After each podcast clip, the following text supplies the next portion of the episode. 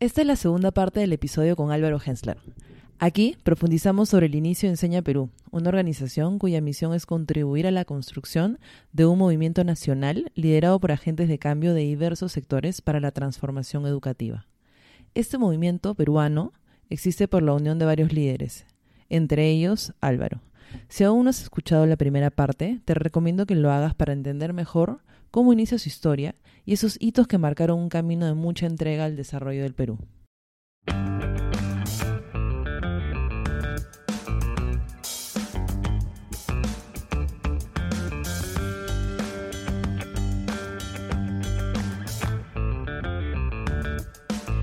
Soy Mónica Morriverón y esto es Despega Podcast, un espacio para tener conversaciones curiosas con mentes que piensan fuera de lo convencional, personas con proyectos de vida interesantes, profesionales que han apostado por lo que pocos se atreven. Vamos a entender el lado más humano detrás de esas ideas, emprendimientos y todo eso que hacen distinto al resto. Mi intención es que cada episodio sea una invitación a que te hagas tus propias preguntas, porque si aún no lo has descubierto, todas las respuestas están dentro de ti.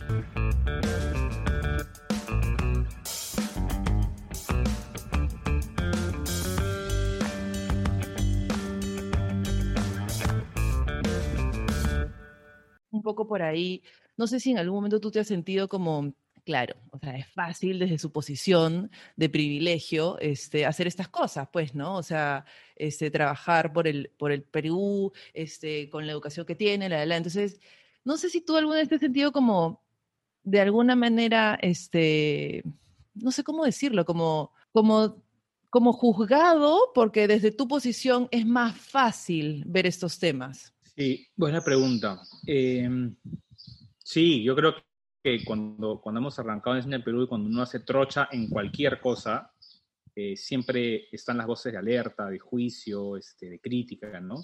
A mí a mí me impactaron dos, cuando arrancábamos en Enseña Perú, a mí me impactaron, digamos, dos juicios, este, de dos, digamos, audiencias distintas, ¿no? Una audiencia minoritaria, digamos, de grupo, pero que sí me impactó, es como eh, la misma gente, digamos, que podría también ser fundador de Enseña Perú, el mismo grupo de Enseña Perú, gente que podido ser nuestra amiga, Mónica, que estaba más en el mundo quizás del voluntariado, eh, criticó en su momento que Enseña Perú sea pagado. No, no, no se puede hacer las cosas eh, desinteresadamente si hay un pago. ¿no? Claro, el pago, como tú bien has dicho, era en igualdad de condiciones. Si un profesor ganaba, un profesor público ganaba X, el profesional de Enseña Perú ganaba X, ¿no?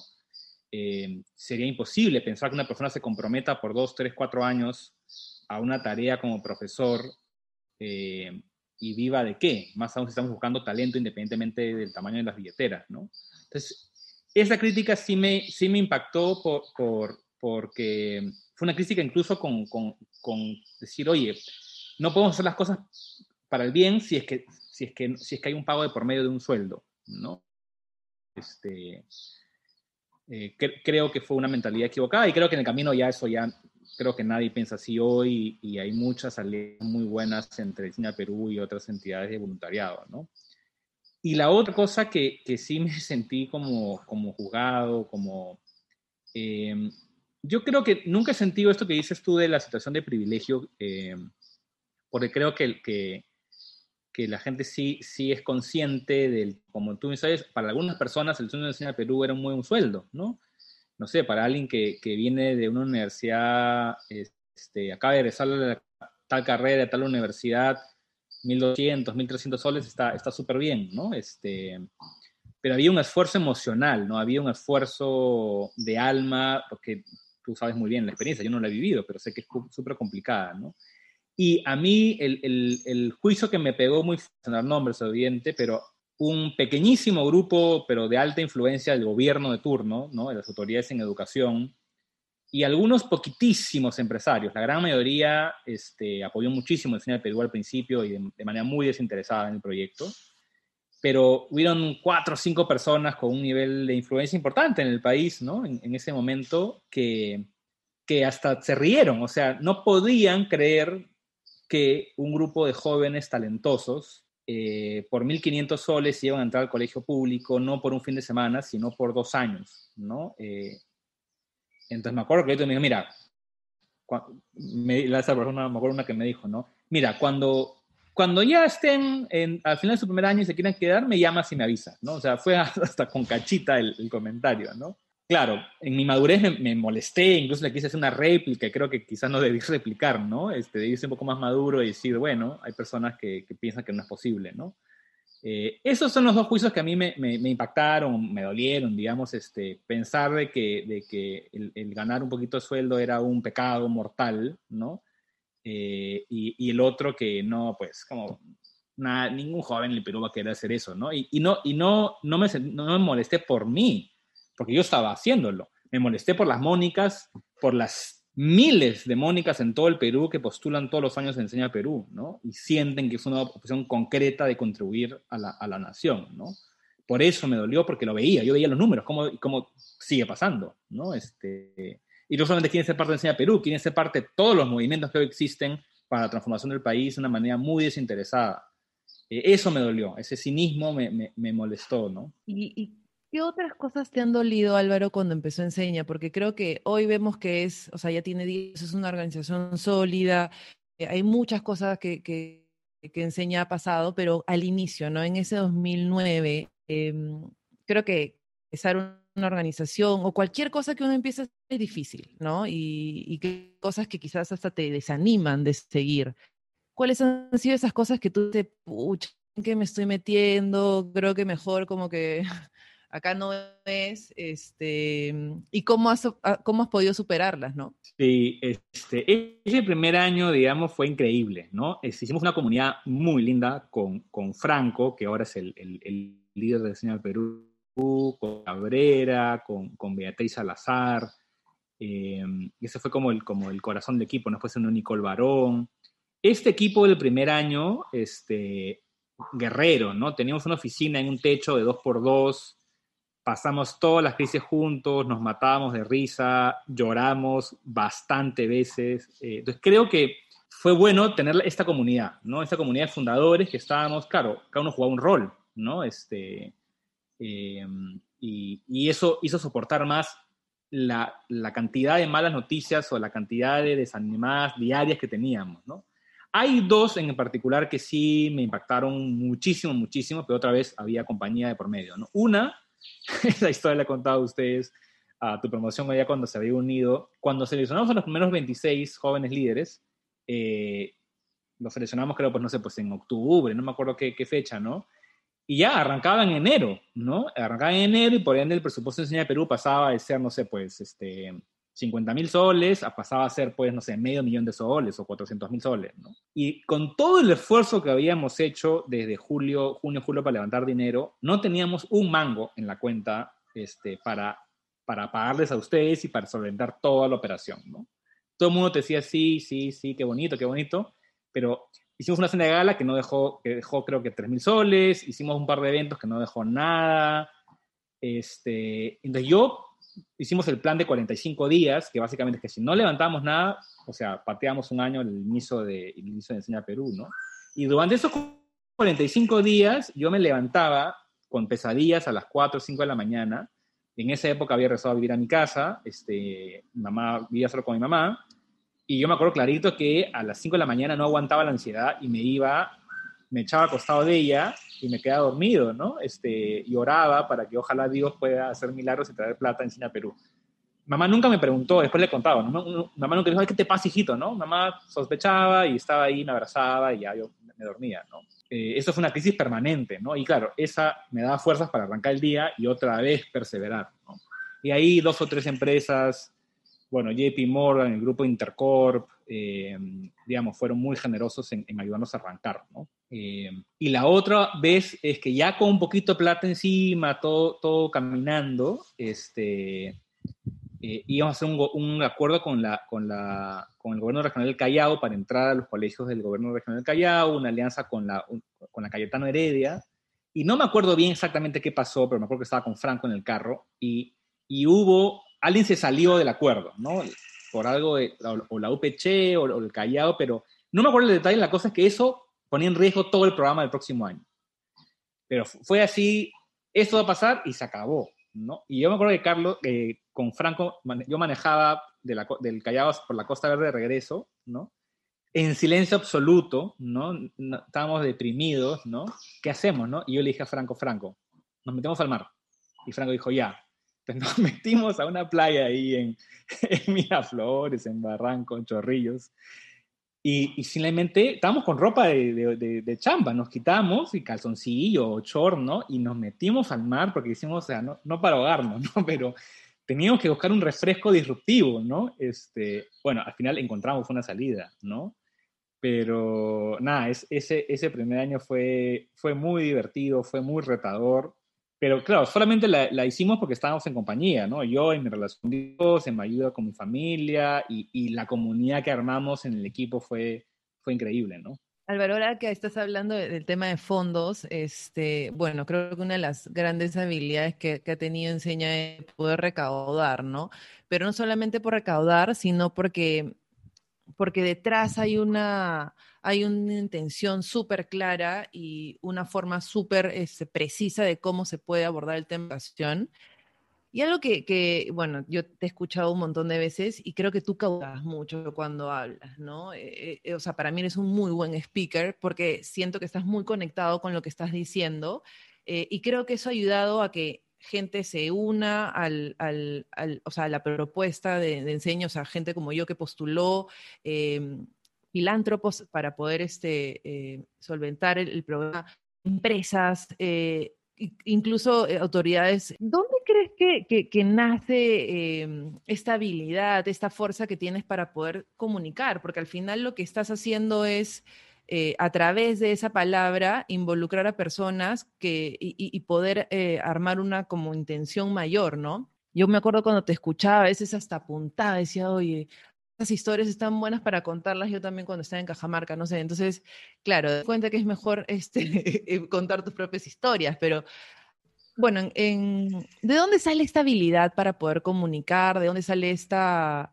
e, esta conexión que tienes contigo para, para armar buenas historias que, tengan eh, e, esa, misma conexión con la gente? Mm, sí, em, no, no, hay, no, ninguna magia y no hay ninguna este, cosa innata, este, yo creo que todos tenemos la capacidad, con nuestra historia, a nuestro estilo, a nuestra manera, la capacidad de movilizar. Yo soy un fiel creyente y lo puedo ver, que, todo ser humano tiene una historia, todo ser humano tiene, eh, puede ejercer la vulnerabilidad y todo ser humano puede ejercer, movilizar a otros. Y creo que es una mezcla entre arte y ciencia, ¿no? Eh, yo sospecho que lo que de alguna manera me ayuda eh, a, a, poder comunicar uno, que yo he estado muy, desde muy niño, he estado muy cerca a, usar la palabra como un elemento para, para, relacionarme, ¿no? Te contaba lo de los imitadores cuando, cuando era más niño, ¿no? De los políticos. Y después, eh, la mitad de primaria y todo secundario he hecho teatro, eh, con un profesor, Héctor Hernado, que, que, era un mimo, este, muy reconocido, uno de los mejores mimos en el país y, y profesor de teatro, eh, entonces, eh, hay un entrenamiento detrás de conectarte con el público, después de hecho un poco de impro, ahora último estado haciendo mucho sobre clown, ¿no? Entonces, claro, hay una, fuera de mi faceta, si quieres, profesional, siempre he estado vinculado con el arte en, usar la palabra, ¿no? Este, en, comunicar. Y, lo segundo es que es desde, no sé, primero de media en el colegio, este, daba el discurso, dirigía la sesión, entonces simplemente hay, hay horas de vuelo, ¿no? O sea, es este, al hacerlo cada vez más, este, lo disfrutas cada vez más y, puedes hacerlo mejor, ¿no? La otra cosa, eh, yo sí creo que por mis distintas historias personales y, por estas distintas crisis que permanentemente hay en la vida de todos, creo que, cada vez más, y, sigo experimentándolo, como que hay un, un, mayor nivel de vulnerabilidad, ¿no? O sea, de, me acuerdo mucho cuando una vez Wendy Ramos fue a Enseña Perú y dio una imagen corporal muy simple, ¿no? Ella, decía, a veces los seres humanos nos mostramos así, ¿no? Lindo, pero hay una gran distancia entre cómo te muestras y, quién realmente eres, ¿no? Porque aparte, hasta es complicado poner tu mano acá en el corazón pegada, ¿no? O sea, no, no, no, no sale, se ve toda chueca, ¿no? Entonces, claro, creo que por las cosas que han pasado en mi vida y que siguen pasando en mi vida personal, familiar, hay como una, un llamado hacia la vulnerabilidad, ¿no? En no sentirme mal de que les pueda contar de que me hacían bullying, ¿no? Porque, porque mi color era más oscuro que el promedio de la clase o porque, no sé, no, les caía a mis amigos en ese momento, ¿no? Fue muy doloroso, o sea, yo lo cuento ahora me contando normal, pero ha habido, ha habido terapia, ha habido, este, ha habido lágrimas, ha habido este, heridas que han impactado en mi, en mi relación con mi esposa, en fin, no es un tema fácil, ¿no? Eh, pero creo que, y, no es que ya lo pasé, ya estoy súper, ¿no? ¿no? No tengo nada, ¿no? Nada, o sea, sigo siendo tan vulnerable y tan herido como la mayoría de seres humanos. Creo que la confianza de poder contarlo con tranquilidad, este, sé que puede ayudar a otras personas y también me ayuda a mí mismo al contarlo y al, al ¿no? Eh, entonces creo que la vulnerabilidad es un elemento súper importante y, y, y no lo hago fingido, o sea, no es que yo, ah, voy a decirle a Mónica esto para que no, o sea, eh, no hay una mente calculadora de cómo cuento las cosas. Me lo preguntan, no, no había pensado contar lo del bullying. Tú repetiste lo de, lo de, mis abuelos, mi, mi papá, mi, y claro, dije, pucha, falta una cuarta cosa que no he contado nunca, ¿no? Bueno, la contaré, pues. Eh, yo creo que esa, esa mezcla entre vulnerabilidad más un arte de usar la palabra permanentemente este, y la oportunidad que que me dan de poder compartir distintas cosas este, a distintas audiencias muy distintas. Este, y creo también al, haber, no, haber yo no sido tan escuchado en una época me permite también ser más empático, tratar de escuchar al otro y entender al otro. Este, eso, eso, eso creo que, que ayuda bastante a, a, poder tener la palabra como una herramienta importante para el liderazgo. ¿no? Sí, has mencionado varias palabras de como este tema de movilizador, liderazgo. Creo que Em, una de las cosas que, he aprendido es eh, que tú también buscas formar eso en la gente, ¿no? O sea, tú eh, tienes un liderazgo eh, tuyo, pero también buscas em, cómo generar equipos que también lo tengan, y creo que esto de la palabra es clave, ¿no? Y, lo vas a usar muy bien para crear estos propósitos mayores a ti, ¿no?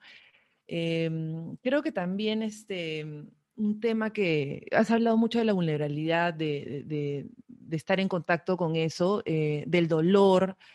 Y, creo que algo también que, a mí me pasó mucho en Enseña es eh, estar en contacto con la frustración, ¿no? Eh, que a veces queremos o soñamos y, somos muy idealistas en querer algo y al final como que... no sé si en algún momento tú has pensado así con...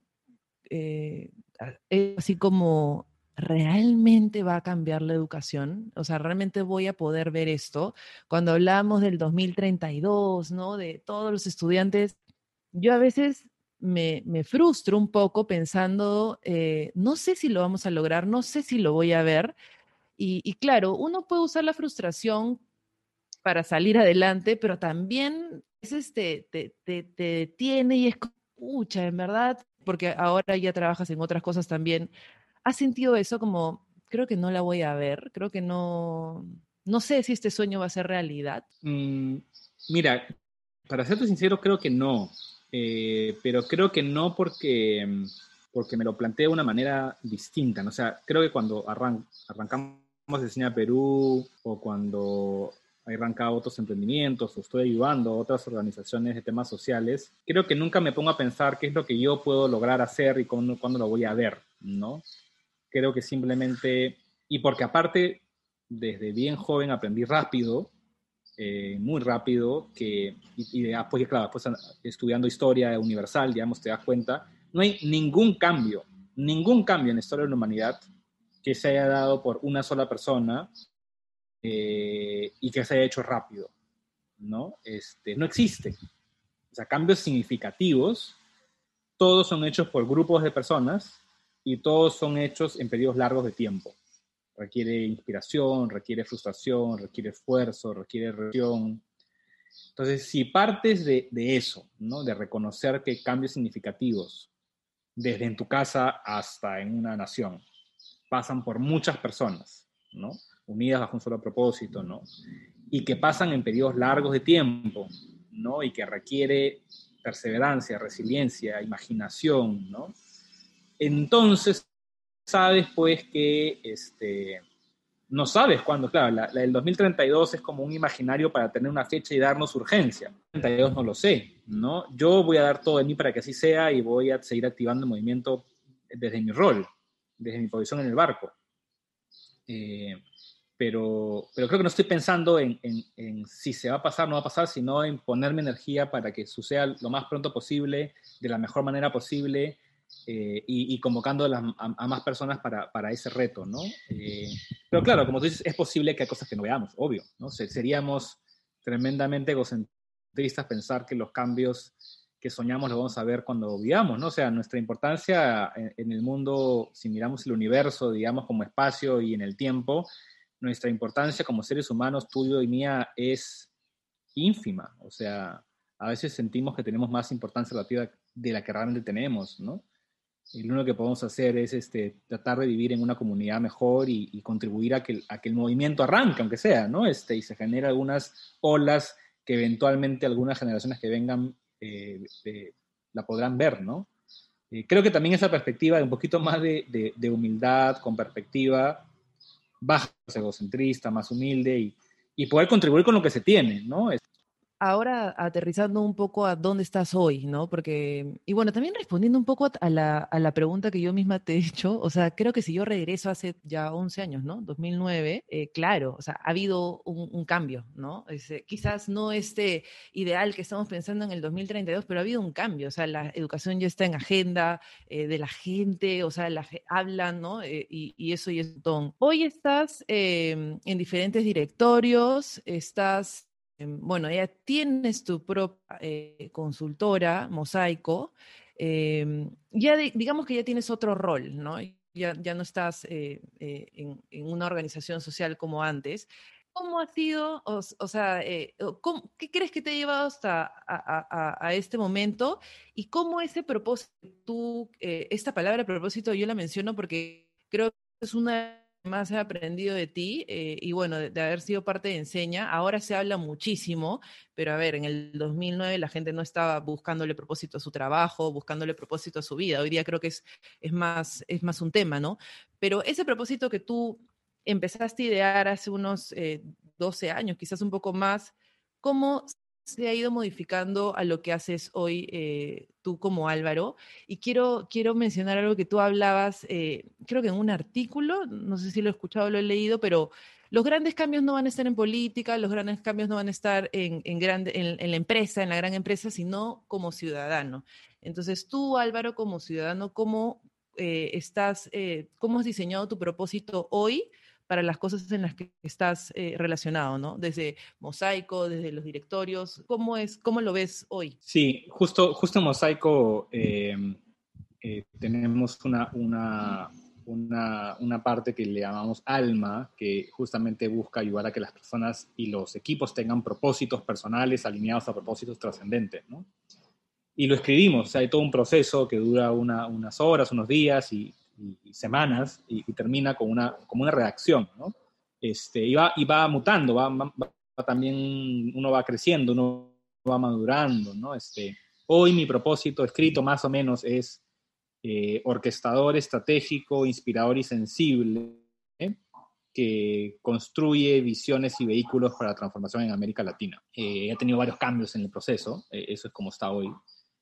Y yo siento que ejerzo mi propósito donde estoy, ¿no? Este, y, Mosaico nace después de, de, haberme ido a estudiar fuera con Adri, eh, Adri también estudió fuera y como pareja eh, también sentíamos que podíamos hacer algo juntos. Eh, y allá en Boston, digamos, con, después de, de procesar Enseña Perú y, y, ver cuál era nuestro siguiente paso individual, pero, pero también como pareja, decidimos fundar Mosaico, que también es una sin fines de lucro, pero con un modelo, digamos, de negocio, sigue siendo como de segundo piso, ¿no? O sea, Enseña Perú y todas las organizaciones que trabajan distintos temas sociales están en, la primera fila, ¿no? Mosaico es como un segundo piso, ¿no? Un segundo piso de donde ayudamos a, muchas organizaciones, empresas, gobiernos, a que nutran su alma, a que aceleren sus impactos, a que articulen iniciativas. Sentíamos que había esa necesidad en el Perú y en general en América Latina y en el mundo, de conectar, articular lo que ya existe. Y así nace Mosaico, este, con este interés, por un lado, bien espiritual de nutrir el alma, que sean lugares de refugio para los líderes, eh, con una mirada espiritual, sin una afiliación religiosa, pero sin una mirada humanista y espiritual, trascendente, eh, desde nuestra cosmovisión cristiana, pero sin quererla introducir, digamos, forzosamente en las personas, sino como una manera de pensar y aproximarnos a la vida. Y por otro lado, este, este lugar, digamos, de transformación social, ayudando a que se acelere lo que ya existe, ¿no? Entonces, desde ese propósito es que, digamos, Adri por su lado, que ella, tiene otro propósito, ¿no? Que, aparte nos complementamos súper bien. Este, y así como Alonso Franco me llamó a Convergencia o Daniel Rafa me llamó para enseñar Perú, digamos, yo, yo normalmente no, no soy el de la idea, ¿no? Este, siempre hay alguien más que tiene la idea, la visión. Adri tuvo la idea de Mosaico como, como este gran este, centro de transformación y, y yo entro con mi visión estratégica y trato de ayudar a que funcione, ¿no? Eh, y yo creo que hoy, hoy estoy en un lugar donde efectivamente creo que eh, la gran política, la gran empresa, tiene mucho que hacer, obviamente, tiene mucha responsabilidad. Los empresarios más éticos, comprometidos, sostenibles y al mejor presidente, mi gabinete posible que uno se puede imaginar, mi hipótesis es que el Perú no cambiaría significativamente, ¿no? Porque los países se hacen a partir de las sociedades y de las comunidades, y hay mucha herida hay mucha necesidad de restauración, hay mucha necesidad de, transitar hacia nuevos valores. Eh, y eso no se hace con un liderazgo, digamos, vertical, ¿no? que se dicta una constitución, una ley o una política. Eso pasa en, el día a día, ¿no? Eh, por eso nuestra apuesta desde Mosaico y lo que, lo que pienso yo de la apuesta por la ciudadanía, por los segundos pisos, por las, por los, como dice Adri, los espacios intermedios, ¿no? Entonces ahí es donde, donde me siento muy cómodo, ¿no? En, la asociación Transparencia que busca mejorar fortalecer la democracia y la ciudadanía, ahí estoy tratando de aportar algo por ahí. CARE Perú, que es una, una de las ONGs más importantes del país, eh, eh, con un foco en la mujer, eh, con un foco en la, en la vulnerabilidad, tratando de traer un poco de, luz a, a, ese espacio. Bueno, sigo en Enseña Perú en el directorio claramente.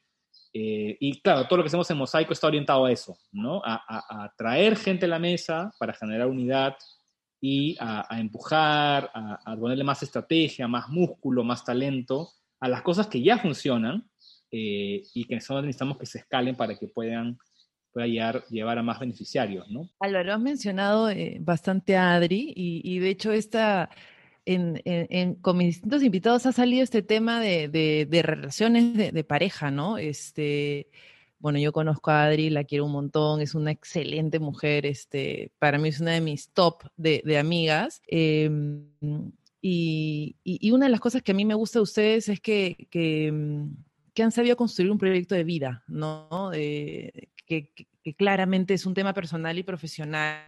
Eh, y, tú siempre me acuerdo que cuando empezábamos las reuniones de, del comité gerencial, hacías esta pregunta de dónde están son, ¿no? Y, eso a mí me hacía pensar muchísimo en, en, dónde estaba mi corazón y, bueno, me metía un viaje, ¿no? Mientras teníamos que después discutir las, cosas más importantes de agenda. Pero mm, yo quisiera preguntarte, em, ya me estoy alejando quizás un poco más de lo profesional, Em, ¿Qué ha representado tu, tu vida desde que, desde que estás, ¿no? Porque creo que, que, es un antes y un después. Y, y cómo ha cambiado tu vida eh, profesional, ¿no? Estando casado, porque ahora ustedes trabajan juntos, entonces eh, no es un matrimonio tan normal, digámoslo así, porque también están, este, o sea, no solo viven juntos, sino trabajan juntos. ¿Cómo, cómo es esa experiencia de, de, de, vida con, con, ella? Mira, este será, será para un podcast gigantesco contar la historia de, de, cómo nos conocimos con Adri, este, cómo conectamos, cómo decimos casarnos, ¿no? Pero eh, sí te puedo decir con, con, total certeza en mi corazón que, que, Adri es el regalo más maravilloso que Dios me ha podido dar en la vida y, y, espero que yo me convierta cada día en el, en el, mejor regalo también para la vida de ella, ¿no? Porque Adri, digamos, tiene eh, una, una combinación, este, ¿no? Este, tiene una intuición compasiva, empática, sensible, a un nivel cuasi profético y, bien, bien este, único, ¿no? Es tiene una lectura, una lectura del entorno, un nivel de sensibilidad altísimo, eh, conmovedor, ¿no? Eh, y por otro lado tiene una inteligencia artística, creativa, visionaria, eh, como, como muy pocas personas que conozco, ¿no? Eh, de hecho, la primera vez que la conocí fue, teníamos una amiga en común, Tony Alba, la que fue ministra de Economía, este, eh, era amiga de Adri, de amiga mía, nos, nos invitó a su casa a, comer arroz con asado y, hablar un poco de educación, porque yo arrancaba a enseñar Perú y ahí conocí a Adri. Y claro, los demás en la, reunión, ay, qué chévere, enseña Perú, ¿no? Este, qué bueno, ¿no? habían, habían preguntas, habían comentarios más positivos, ¿no? Y Adri, este, con esa magia que solamente tiene ella, hizo un par de preguntas bordeando la pregunta incómoda o, o, intuitivamente, pero muy correcta en su intuición, y a la misma vez con una compasión, amabilidad y un brillo, me gustó desde el primer día, ¿no? Este, eh, y nos hicimos amigos inmediatamente, ¿no? Este, nada, Adri, digamos, eh, si todo lo que les he contado de mis heridas, digamos, personales, Adri solamente ha traído bálsamo a esas heridas, este, brillo distinto, y ha cambiado mi vida, más allá de la parte profesional, digamos que, que, más o menos sigo haciendo las mismas cosas que hacía antes, en el que creo que el matrimonio y Adri me ha cambiado mucho el cómo, ¿no? Eh, eh, hay personas que, que, contigo quizás no tanto, ¿no? Pero con otras personas donde yo he sido más un, líder bien este,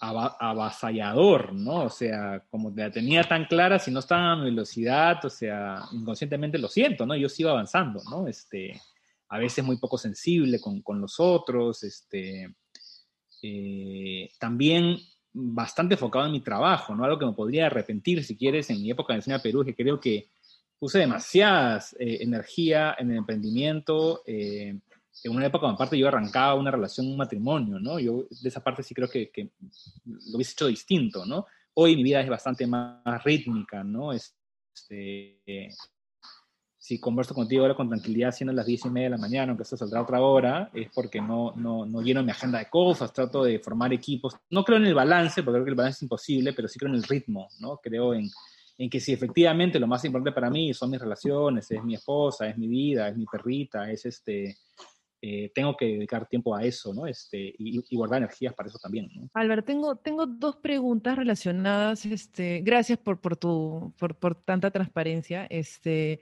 relacionadas a un artículo que había leído, que creo que es de los últimos que has escrito, en donde mencionas, y que creo, y justo entonces, mira, lo, o sea, lo he leído después de, de, de haber pensado en estas preguntas, porque tú mencionas como que la gente no, o sea, hay este, esta idea de que no debemos hablar ni de religión ni de política, ¿no? en grupo, ¿no? Eh, y dos preguntas que yo, yo te quería hacer.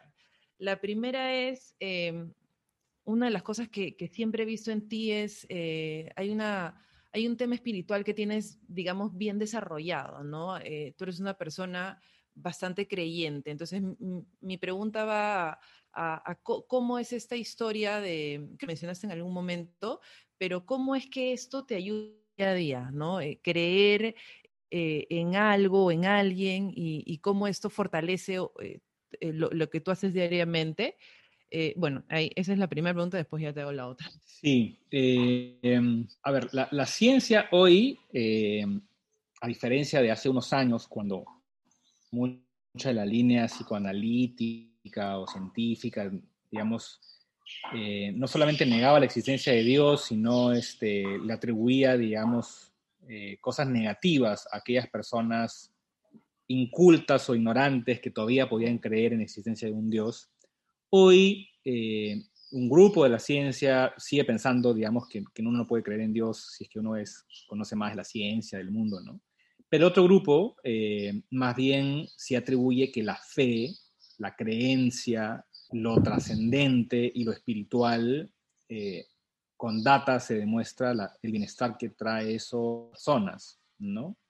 Claramente, independientemente de si es que uno cree, eh, si es judío, si es musulmán, si es budista, si es cristiano, si es católico, ¿no? Eh, entonces, desde esa perspectiva, yo sí creo y estoy contento, digamos, de que cada vez haya eh, una necesidad y una, y una reconquista del elemento espiritual tan importante en nuestras vidas, ¿no? Y por otro lado, ya eh, desde el punto de vista de la religión, claramente las religiones y las luchas entre ellas han traído mucha muerte entre, en, la humanidad y mucha intolerancia, justamente porque andaba en el arte, ¿no? Yo creo que eso ha sido un error, porque el no hablar y solamente hablar con la gente que piensa como tú en, términos religiosos nos hace más intolerantes frente a la postura distinta, ¿no? Y vemos lo que vemos incluso en la campaña electoral actual, ¿no?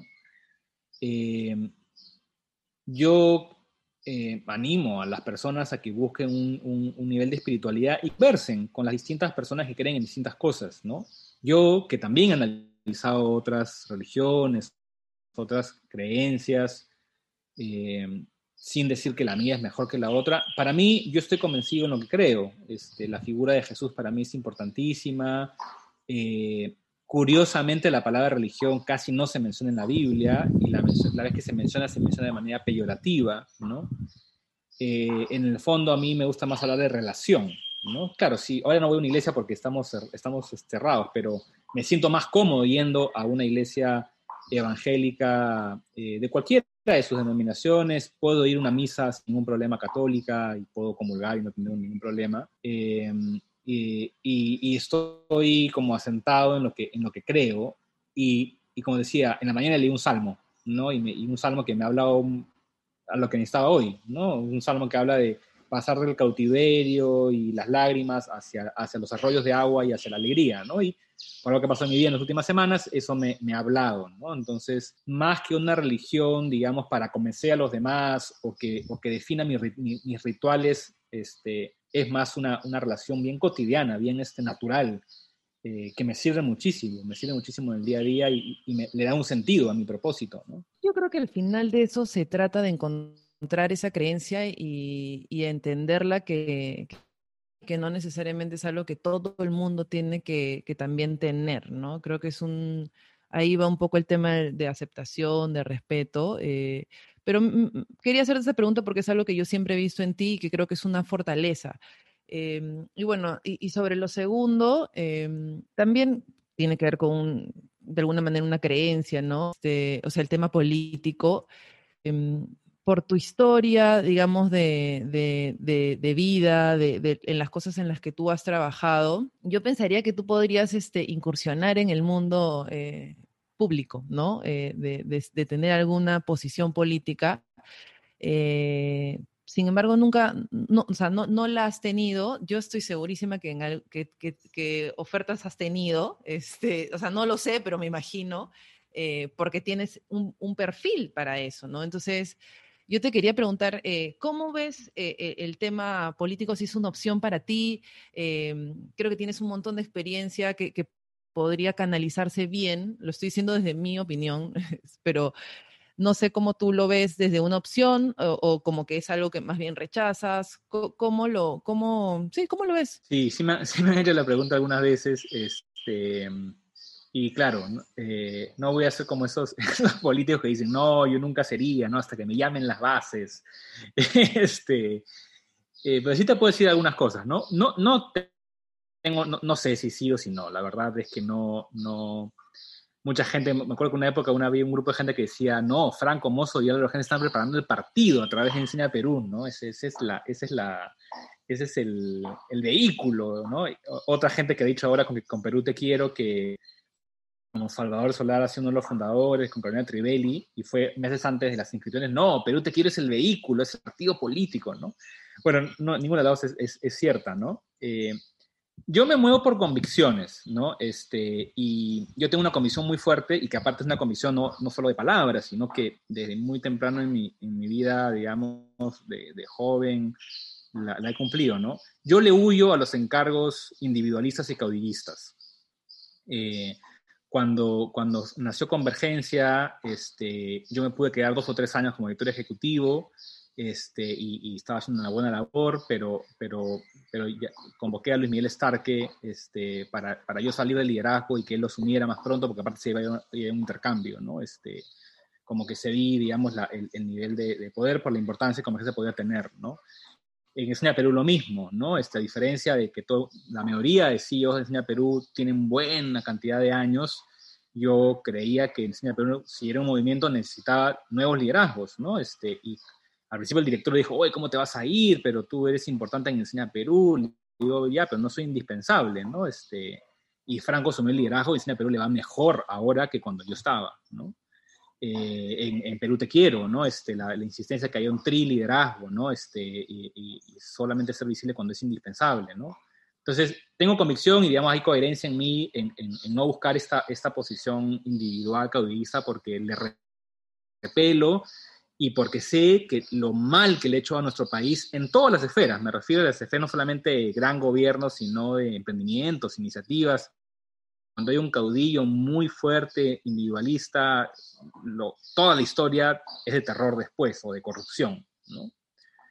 Eh, dicho eso, por ende, eh, las pocas veces que me han ofrecido algo o el interés que podía tener nunca han venido ni vendrán desde yo, desde una posición individual, ¿no? Yo postulando algo solo, ¿no? Y haciendo mis propuestas, ¿no? Este, eh, porque lo que sí creo, y entrando a la, parte política, independientemente independientemente cuál es mi rol en el barco, lo que yo sí creo, y es una convicción muy fuerte que tengo hace bastante tiempo, es que lo que el Perú necesita son plataformas políticas, son partidos políticos del caudillo, ¿no? Pero Fujimori, Toledo, Humala, el mismo Julio Guzmán, eh, casi todos arman una plataforma más o menos alrededor de la figura individual.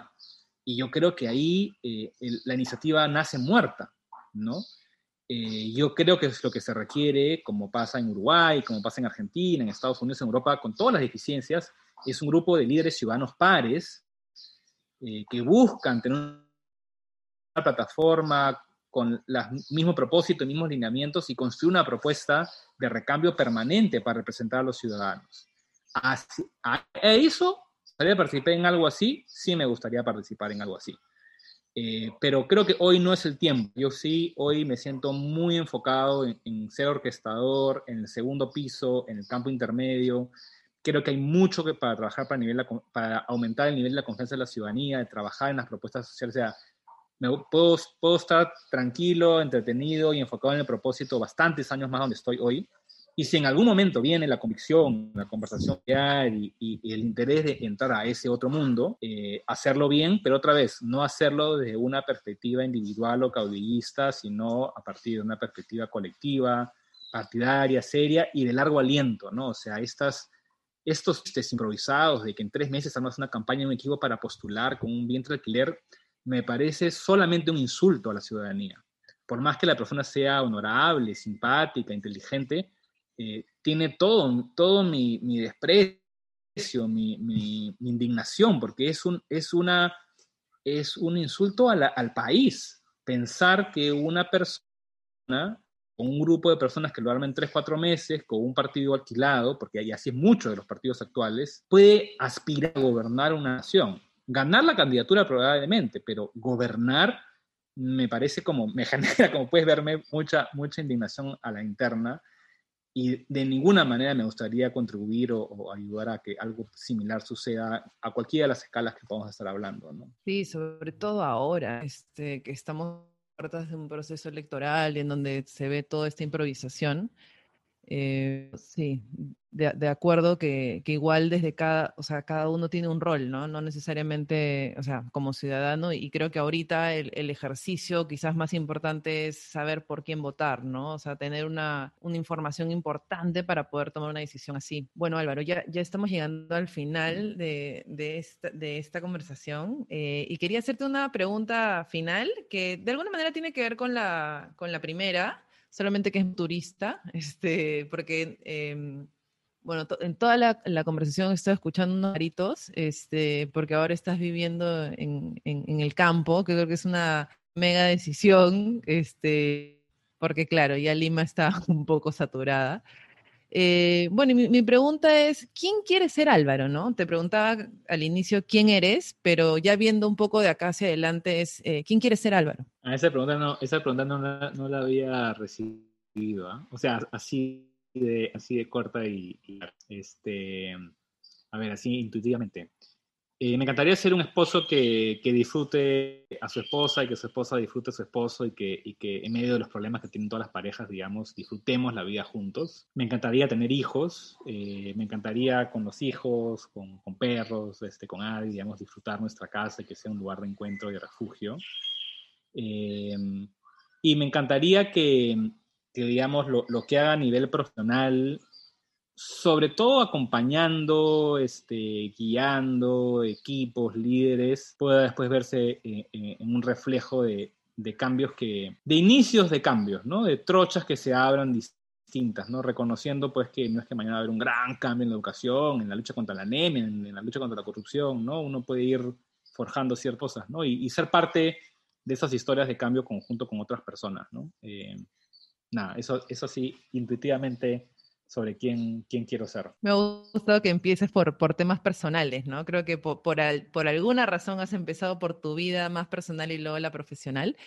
Bueno, agradecerte Álvaro, sé que no se quito del tiempo, pero muchas gracias por, por tanta mm, honestidad, por, por, por, por todas eh, por, por, contar algunas cosas que quizás eh, no habías hablado antes y, y, eso lo valoro muchísimo y como siempre es un placer conversar contigo, así que muchísimas gracias. No, gracias Mónica, este, me encantó la entrevista, me encantó conversar siempre contigo como siempre eh, y nada, este, nos, seguiremos, nos seguiremos viendo. suelo a veces hablar bien, pero siempre los finales son terribles. Siempre la gente se burla de mí, de que termino con nada y no sé qué decir. Este, tú tienes que platicar tus finales. tú sabes que, tú sabes que también me han dicho... Este, todo, todo, todo. Este. También me han dicho eso, ¿ah? de, de, hacer un cierre, porque yo ya, chao, chao, ya, pero no, como que hacer un cierre, pero bueno, este, me gusta así como natural. Comparte este episodio con alguien que necesite escucharlo. Puedes suscribirte a Spotify y Apple Podcasts para saber cuándo hay un nuevo episodio. Cualquier comentario o sugerencia en este proceso de siempre buscar cómo mejorar, puedes hacerlo por las redes sociales que aparecen en la descripción del podcast. Nos escuchamos el próximo lunes. Buen inicio de semana.